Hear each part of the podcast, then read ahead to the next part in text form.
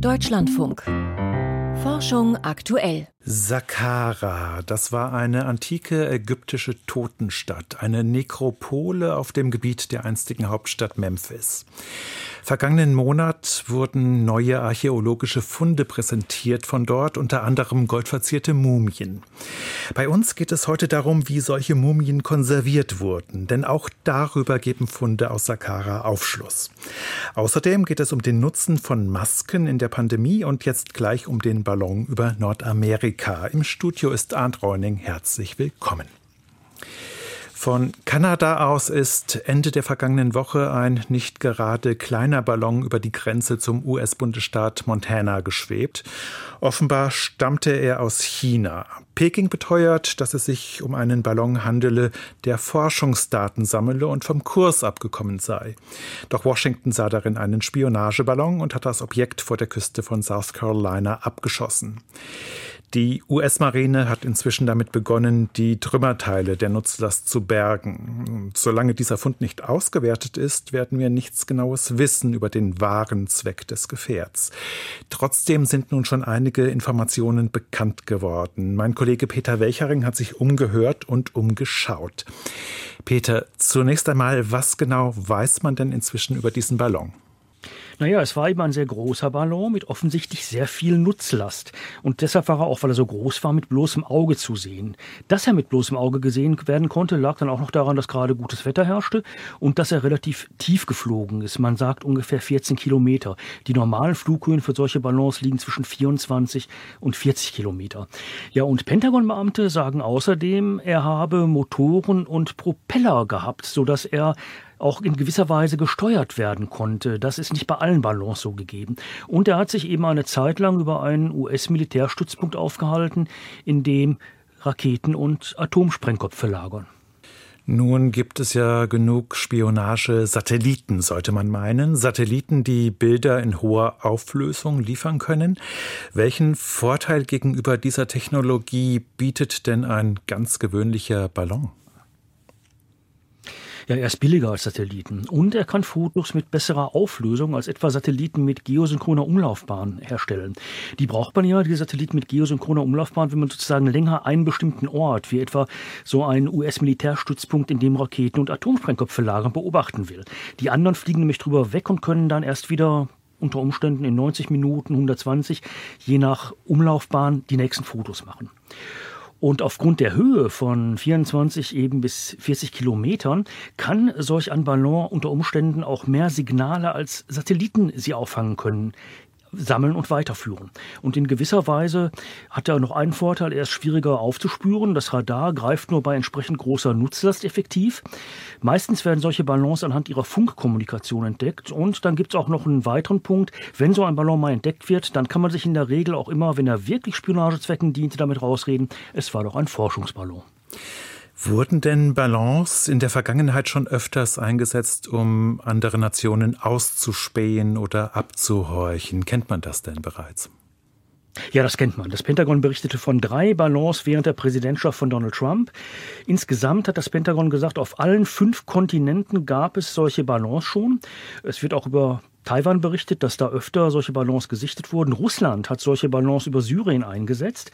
Also das passiert durchaus öfter, nur sieht man sie in der Regel dann nicht mit bloßem Auge. Und auch die Militärs arbeiten mit solchen Ballons für die Zielerfassung, aber dann immer auch wieder mal in nachrichtendienstlichen Zusammenhängen. Peking behauptet nun, dass es sich um einen Ballon handelt, der meteorologische Daten sammelt. Könnte das tatsächlich plausibel sein, dass das ein Forschungsballon ist? Oder was ist von dieser Begründung zu halten? Ja, das ist schwierig zu sagen. Dagegen wurde sofort eingewandt, die Nutzlast sei für einen solchen Ballon, der Forschungsdaten sammelt, doch zu groß. Auf der anderen Seite auch Ballons, die dann gefunden wurden und sehr, sehr viel Material und Geräte für bildgebende Verfahren an Bord hatten. Da wurde dann damit argumentiert, ja, das ist eben für Klimaforschungszwecke und da wollten wir beispielsweise mal fotografieren, wie das so an den Nord Nordpolkappen aussieht. Aufschluss bieten kann hier beispielsweise die Auswertung des Zwischenspeichers von aufgenommenen Daten, wenn er denn gefunden wird. Denn solche Ballons senden ja ihre Daten nicht kontinuierlich nach Hause, sondern nur zu bestimmten Zeiten, also müssen die zwischengespeichert werden und je nachdem, welche Daten das sind und Datenarten, kann man dann schon sagen, okay, eher Spionage oder doch Forschung. Und man kann dann natürlich auch noch, falls so eine Art Flugschreiber gefunden wird, das steckt in einer Information Informationskapsel natürlich davon ausgehen, dass das eher für die Forschung spreche, denn ein Spionageballon, den statte ich ja nicht unbedingt mit einem Flugschreiber aus, der Details zum Flugverlauf enthält und von anderen eingesehen werden kann. Vielen Dank, Peter Welchering, für diese Informationen zu dem vermeintlichen Spionageballon über Nordamerika. Kaum jemand konnte Leichen so gut konservieren wie die alten Ägypter. Doch bisher war kaum etwas darüber bekannt, welche Zutaten genau verwendet wurden, um die toten Körper einzubalsamieren und als Mumien auf ihre Reise ins Totenreich zu schicken. Nun hat aber ein Forschungsteam Tongefäße in einer antiken Einbalsamierungswerkstatt entdeckt und die Inhaltsstoffe analysiert. Und daraus ließ sich rekonstruieren, wie die Prozedur aussah, mit denen die Verstorbenen für die Ewigkeit erhalten bleiben sollen. Christine Westerhaus mit den Einzelheiten. Im Labor Ordnung zu halten, ist für Forschende das A und O. Und offenbar galt dieses ungeschriebene Gesetz auch schon im alten Ägypten. Denn die Tongefäße aus der Einbalsamierungswerkstatt, deren Rückstände Philipp Stockhammer von der LMO München und sein Team nun analysiert haben, waren penibel beschriftet weil offensichtlich da viele Menschen tätig waren und man sicher sein wollte, dass man die richtige Substanz erwischt, hatte man die Gefäße in dieser Werkstatt beschriftet das ist die so und so Substanz für den dritten Tag, das ist die so und so Substanz für die Mumienbinden, das ist die so und so Substanz für den Kopf. Das heißt, es waren nicht nur einfach Gefäße, sondern es waren sozusagen, wie wir es heute in der Küche kennen würden, ja, im Gewürzregal die Beschriftungen der Gefäße mit Handlungsanleitung. Und das ermöglicht uns natürlich das erste Mal jetzt wirklich zu verstehen, wie Balsamierung funktioniert hat, weil wir bislang einfach keine Texte kennen. Um herauszufinden, welche Stoffe bei der Konservierung verwendet wurden, analysierten die Forschenden Rückstände in den Tongefäßen mit Hilfe eines Massenspektrometers. So konnten sie charakteristische Inhaltsstoffe bestimmter Harze und Pflanzenöle identifizieren, zum Beispiel Pistazienharz oder Dammer, ein aus bestimmten Laubbäumen gewonnenes Harz, das auch heute noch zur Herstellung von Lacken verwendet wird. Insgesamt analysierten die Forschenden Rückstände aus 31 Tongefäßen, die sie in der unterirdischen Mumienwerkstatt in der ägyptischen Begräbnisstätte Saqqara entdeckt hatten. Sie stammen aus der 26. Dynastie, sind also um die 2600 Jahre alt. Obwohl die Menschen damals nichts wussten über Bakterien oder andere Mikroorganismen, hatten sie doch genaue Kenntnisse darüber, mit welchen Harzen und Ölen sie die Verwesung eines Körpers stoppen können was mich fasziniert hat, war die Tatsache, die Kompetenz, mit der man diese Substanzen ausgewählt hat. Also diese Bakterien fangen ja sofort an, den Körper quasi abzubauen. Und was die gemacht haben, ist, dass sie sofort quasi, um die Haut für die Ewigkeit zu konservieren, diese Haut mit einer ganz abgestimmten Mixtur aus Ölen und Harzen bestrichen haben, die diese Bakterien und Pilzbildung an der Oberfläche sofort verhindert und die Haut quasi für die Ewigkeit imprägniert ohne dass die irgendwelche biomolekularen Kenntnisse hatten. Ja, das finde ich faszinierend. Offenbar wussten die alten Ägypter aber nicht nur darüber Bescheid, welche Naturstoffe antibiotische Eigenschaften haben und wie man sie am besten miteinander vermischt. Sie scheuten auch keine Mühen, um die passenden Zutaten für ihre antiseptischen Elixiere zu besorgen. Was mich auch total fasziniert hat, war, dass eben der Großteil der Balsamierungssubstanzen eben nicht aus Ägypten stammt. Die Masse stammt aus dem Ostmittelmeerraum, Pistazienharz, Zedernöl, Bitumen, wahrscheinlich die meiste aus der südlichen Levante oder aus der Levante. Und dann eben auch Damar und Elemi, das sind tropische Harze, die vermutlich aus Südostasien kamen. Was für ein Aufwand! Für die Balsamierung, sich tropische Harze aus Südostasien zu besorgen. Ja, also ich meine, das war ja nicht so, dass die einmal so eine kleine Tüte Harz irgendwo aus Südostasien hatten um in dieser Werkstatt protoindustriell zu balsamieren. Die müssen ja Tonnen davon verwendet haben. Und diese Auswirkungen auf diese frühe Globalisierung hat mich einfach auch fasziniert. Philipp Stockhammer und sein Team gehen davon aus, dass die alten Ägypter die Zutaten für ihre Balsamierungselixiere nicht nur einfach vermischt, sondern vor der Verwendung auch erhitzt haben. Darauf deuten Kochtöpfe mit den dazugehörigen Schmauchspuren hin, die ebenfalls in der unterirdischen Mumienküche entdeckt wurden. Zu welchen Anteilen die Ingredienzen verkocht und wie sie danach weiter behandelt wurden, wissen die Forschenden bislang jedoch nicht. Klar ist nur, die Mixturen haben ihren Zweck erfüllt. Denn viele der einbalsamierten Mumien sind bis heute sehr gut erhalten geblieben. Ich war tief beeindruckt zu sehen, was die an medizinischem und letztlich auch chemischem Wissen haben mussten zu dieser Zeit. Also man muss sich vorstellen, die haben diese Substanzen, die müssen ja erstmal quasi miteinander verbunden werden zu irgendeiner Balsamierungssubstanz. Die müssen erhitzt werden, die müssen zusammen verkocht werden. Und dieses chemische Wissen, gleichzeitig aber auch das medizinische Wissen, welche dieser Substanzen in welcher Kombination auch für welches Körperteil wichtig ist. Ja, sowas wie zum Beispiel Pistazienharz wurde nur für den Kopf verwendet. Und das hat für uns heute natürlich auch Implikationen, weil wir uns jetzt fragen müssen, ob dieses vielleicht in großen Teilen auch verlorene Wissen der alten Ägypter für uns heute vielleicht interessant sein könnte, was den Erhalt von Haut oder die Konservierung von Haut heute angeht. Ja, sei es für die Schönheitsindustrie oder sei es für die Erhaltung von Hautpräparaten. Ein erstes Projekt in diese Richtung hat Philipp Stockhammer schon angeleiert. Gemeinsam mit einem Hautarztkollegen will er die nun identifizierten Zutatenlisten aus der Mumienwerkstatt mixen und an Tierhäuten testen. Die Chemie des Todes, vorgestellt von Christine Westerhaus. Im Dezember 2021 ist im Fachmagazin PNAS eine Untersuchung erschienen, die FFP2-Masken eine hervorragende Schutzwirkung gegen eine Covid-19-Ansteckung bescheinigt, vorausgesetzt natürlich, sie werden korrekt getragen. Die Autoren hatten einfach mal im Labor nachgemessen. Nun hat aber die Cochrane Collaboration eine Meta-Studie publiziert, in die unzählige Veröffentlichungen eingeflossen sind zu einer ganzen Reihe von Anti-Pandemie-Maßnahmen. Und diese Meta-Studie kann keine Belege dafür finden, dass Masken die Infektionszahlen deutlich gesenkt hätten. Gerade in den sozialen Netzwerken wurde das so wiedergegeben, dass das Maskentragen einfach nichts gebracht hat.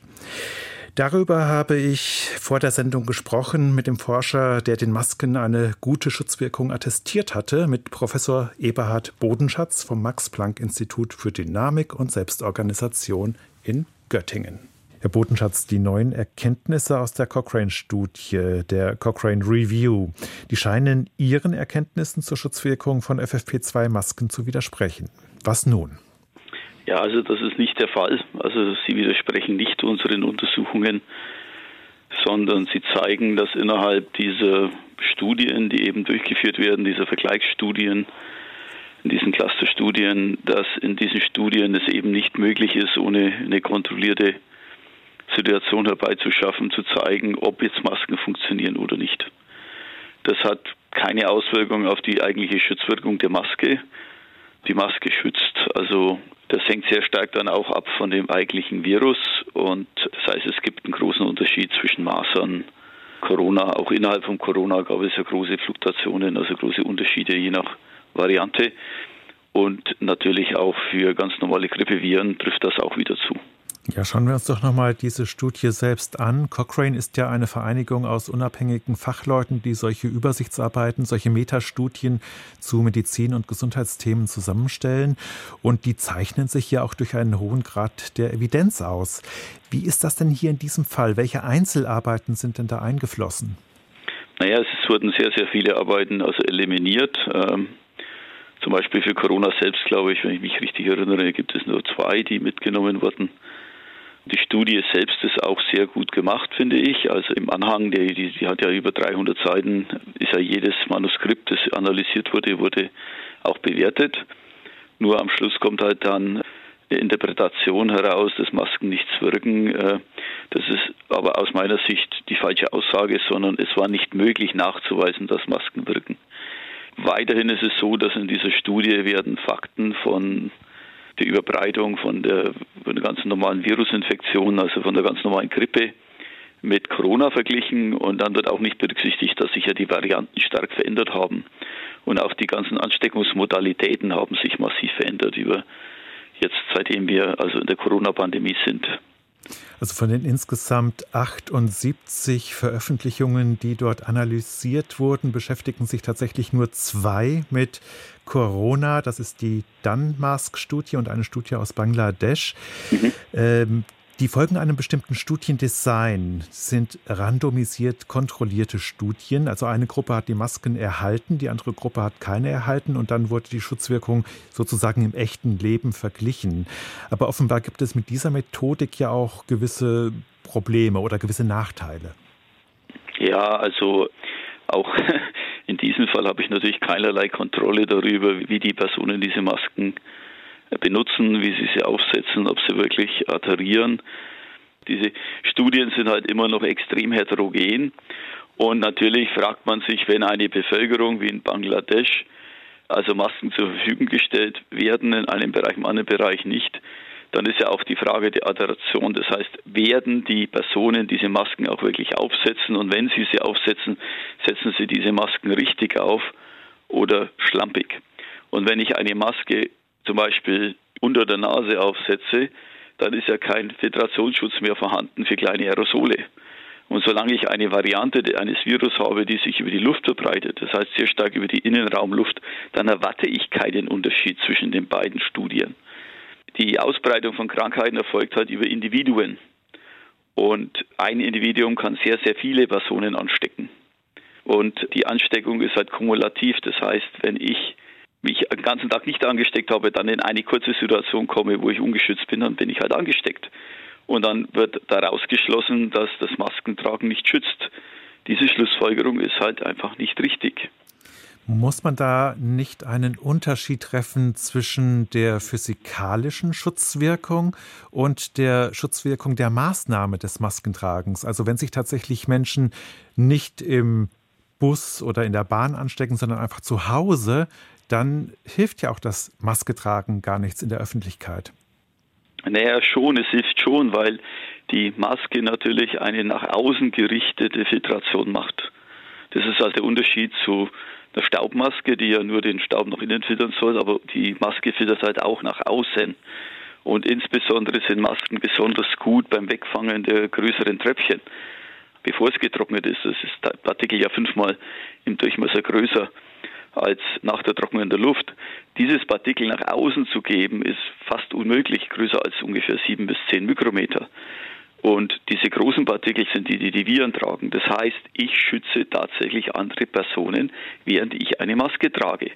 Das heißt aber im Umkehrschluss nicht, dass falls jemand in der Familie Corona hat, dass der dann jemanden ansteckt. Das kann natürlich passieren.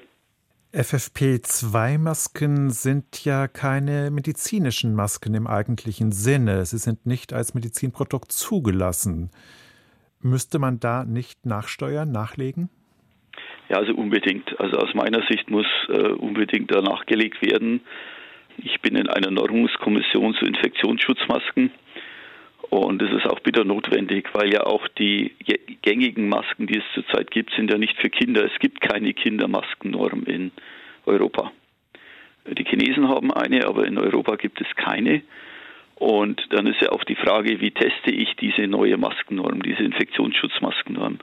Das heißt, wir brauchen unbedingt eine Größenverteilung in Masken. Die muss halt Größe 1, 2 bis 4 geben. Und zusätzlich brauche ich dann Masken, die bestimmte Filtrationseigenschaften haben.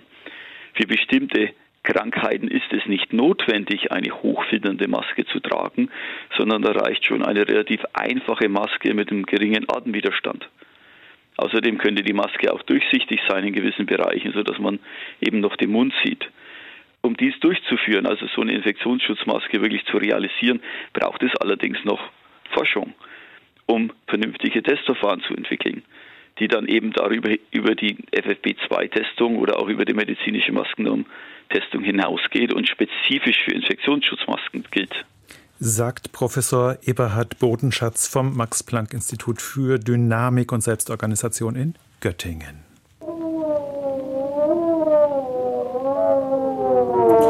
Das, was Sie da hören, ist nicht mein Kollege Piotr Heller, obwohl er bereits neben mir hier im Studio steht. Aber zumindest in seiner ersten Meldung aus der Wissenschaft geht es um dieses Geräusch, nämlich um das Heulen von Wölfen. Genauer gesagt geht es darum, wie Hunde auf dieses Heulen reagieren. Denn obwohl alle vom Wolf abstammen, heulen manche Hunderassen und andere nicht. Um zu prüfen, ob die unterschiedliche Haltung zum Heulen von der genetischen Nähe zu Isegrim abhängt, spielten Forscher Vertretern von knapp 70 Hunderassen Aufzeichnungen von Wolfsgeheul vor. Tatsächlich heulten diejenigen mit der größeren genetischen Ähnlichkeit zum Wolf eher mit, wie das Team im Magazin Communications Biology darlegt. Modernere Rassen, die dem Wolf weniger ähneln, quittierten das Geheul hingegen mit Bällen. Das Team vermutet, dass die mit dem Wolf näher verwandten Rassen eher in der Lage sind, die im Heulen kodierten Informationen zu verstehen. Aus Bakterien gewonnene Naturstoffe könnten Pflanzen vor Pilzbefall schützen. Die untersuchte Bakteriengattung ist für Amöben giftig. Forscher aus Deutschland entdeckten in ihr drei bislang unbekannte Naturstoffe. Und da Amöben und Pilze gewisse Ähnlichkeiten besitzen, vermuteten die Experten, dass das Gift auch gegen Pilze wirksam sein könnte. Tatsächlich tötete einer der Naturstoffe Pilze und wirkte etwa gegen Grauschimmelfäule, wie das Team im Journal of the American Chemical Society darlegt. Da der Stoff biologisch abbaubar ist, könnte er als umweltfreundliche Alternative für chemische Pflanzenschutzmittel dienen.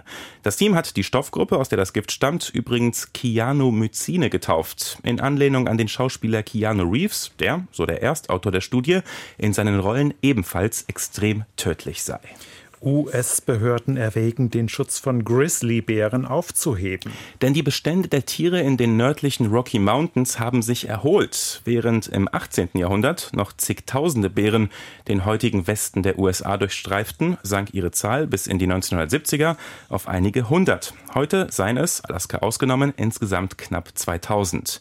Die US-Naturschutzbehörde möchte die Populationen in nun ein Jahr lang überwachen und erwägt, die Bären von der Liste der gefährdeten Arten zu streichen. Das könnte bedeuten, dass die Tiere wieder gejagt werden dürfen. Naturschützer kritisieren laut der New York Times diese Erwägung der Behörden. Der Jupiter ist nun auf Platz 1 der Planeten mit den meisten entdeckten Monden. Die Internationale Astronomische Union hat jüngst offiziell zwölf neue Jupitermonde bestätigt. Damit hat der Planet nun 92 Begleiter und zieht damit am bisherigen Spitzenreiter Saturn mit seinerseits 83 Monden vorbei. Die zwölf Monde wurden in den letzten beiden Jahren von Hawaii und Chile aus entdeckt. Sie haben Durchmesser zwischen einem und drei Kilometern. Die Zahl der Haiattacken ist 2022 zurückgegangen. Die University of Florida hat in ihrer jährlichen Bestandsaufnahme weltweit 57 Attacken registriert. Der Durchschnitt der letzten Jahre lag mit 74 Angriffen deutlich höher. Dieser Rückgang könnte Ausdruck dessen sein, dass sich die weltweiten Haibestände verkleinerten, heißt es von den Experten. In die Statistik gelangen nur Fälle, in denen die Haie nicht durch Köder angelockt wurden. Diese Abgrenzung dient dazu, möglichst unverfälschte Informationen über die Tiere aus der Statistik herauslesen zu können. Von den 57 Fällen, in denen Haie Menschen angegriffen haben, endeten fünf für den Menschen tödlich. Das waren halb so viele wie in den Jahren zuvor. Ein Grund für dieses Minus könnten laut den Hai-Experten neu eingeführte rigorose Sicherheitsprotokolle, insbesondere in Australien sein. Sternzeit, 6. Februar. Mysteriöser Tod auf La Silla. Mitte September reiste der englische Astronom Tom Marsh für Beobachtungen auf die europäische Südsternwarte La Silla in Chile. Dort verschwand er nach zwei Tagen. Knapp zwei Monate später wurde seine Leiche gefunden. Der Astronom von der Universität Warwick war mit einem Doktoranden auf dem Berg, um weiße Zwerge zu beobachten, die als Doppelsterne umeinander kreisen. Eines Abends erschien Tom Marsh nicht zum Essen. Bei einer ersten Suchaktion fand sich offenbar nur der Zimmerschlüssel des Astronomen auf der Straße. Vermutungen, Tom Marsh habe sich versehentlich in einem anderen Teleskopgebäude auf dem etwas unübersichtlichen Gelände eingeschlossen, bestätigten sich nicht. Die chilenische Polizei durchsuchte das gesamte Observatorium und die Umgebung. Die Frau und die beiden Kinder des 60-Jährigen reisten zur Unterstützung der Nachforschungen an, ebenso Kriminalbeamte aus England. Die Sternwarte La Silla liegt in einer sehr trockenen Region, etwas südlich der Atacama-Wüste. Wer als Astronom dort zu Besuch ist, darf den Berg nur nach Absprache mit dem Personal verlassen. Eigenmächtige Wanderungen sind aus Sicherheitsgründen verboten. Allerdings ignorieren hin und wieder Besucher die Warnungen und bringen sich in Gefahr. Dass Tom Marsh, ein äußerst erfahrener Beobachter, leichtfertig zu einer Wanderung aufgebrochen ist, gilt als ausgeschlossen. Nach langer Suche wurde seine Leiche schließlich einige Kilometer vom Observatorium entfernt in einer Felsspalte gefunden. Was genau auf La Silla geschah, bleibt ein Rätsel. Und damit geht Forschung aktuell zu Ende. Im Studio war heute Arndt Reuning. Ich sage vielen Dank fürs Zuhören und ich freue mich, wenn Sie auch morgen wieder einschalten.